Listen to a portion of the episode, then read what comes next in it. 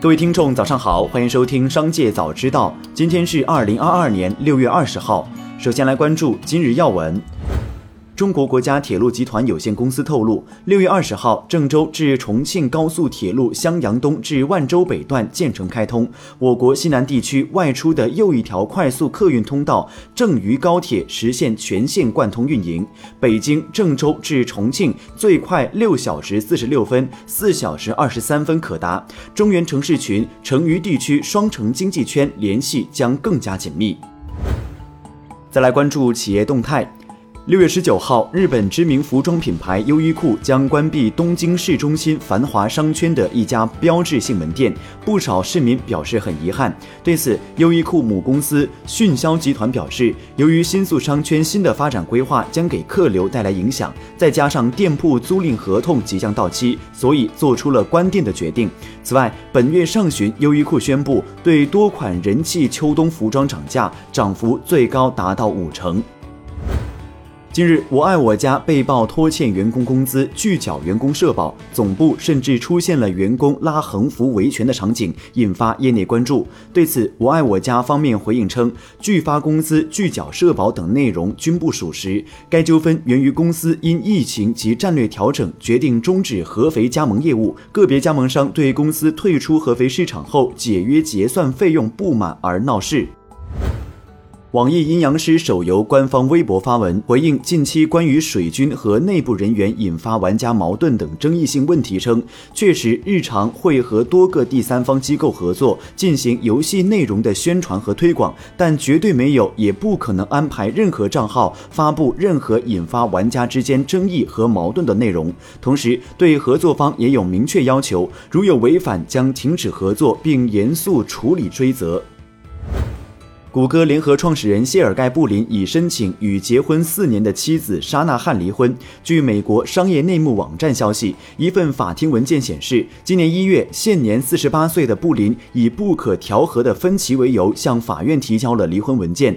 布林与妻子沙纳汉于二零一五年开始交往，二零一八年十一月低调举行婚礼，并育有一个孩子。文件透露，布林希望与沙纳汉共同抚养孩子。再来关注产业新闻。据国家烟草专卖局官网，国家烟草专卖局继续有序推进电子烟产业发展法制化、规范化。国家烟草专卖局有关负责人表示，禁售调味电子烟是保护未成年人免受电子烟侵害的重要举措之一。电子烟国家标准明确规定，电子烟产品不应对未成年人产生诱导性，不应使产品特征风味呈现除烟草以外的其他风味。电子烟国家标准将于二零二二年十月。月一号起正式实施。杭州市五月十七号出台了关于进一步促进房地产市场平稳健康发展的通知。该通知被业界称为拯救二手房市场的“五幺七”楼市新政。如今新政出台已满月，根据杭州官方主办的透明售房网数据，新政出台后的一个月，杭州主城八区二手住宅成交套数达到五千一百四十三套，环比上涨百分之一百一十二，日均成交量上涨百分之一百一十九，涨幅翻倍，效果立竿见。电影。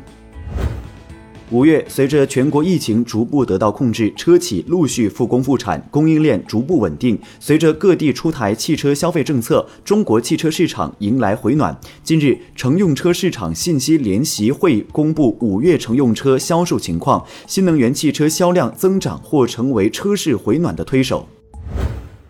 比特币再次下跌一万八千美元。过去七天，比特币累计下跌百分之三十六，今年以来累计下跌百分之六十二。虚拟货币全线大跌，以太坊二十四小时下跌百分之十二点五六，币安币下跌百分之十，狗狗币下跌百分之九点五。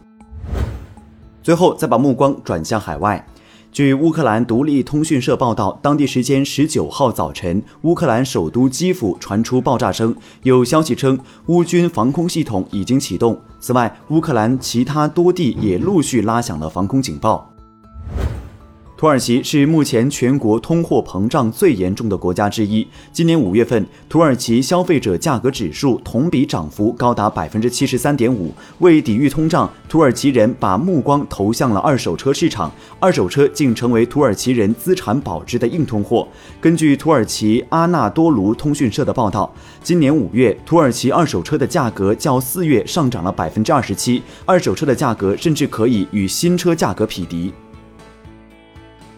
以上就是本期《商界早知道》全部内容，感谢收听，下次再见。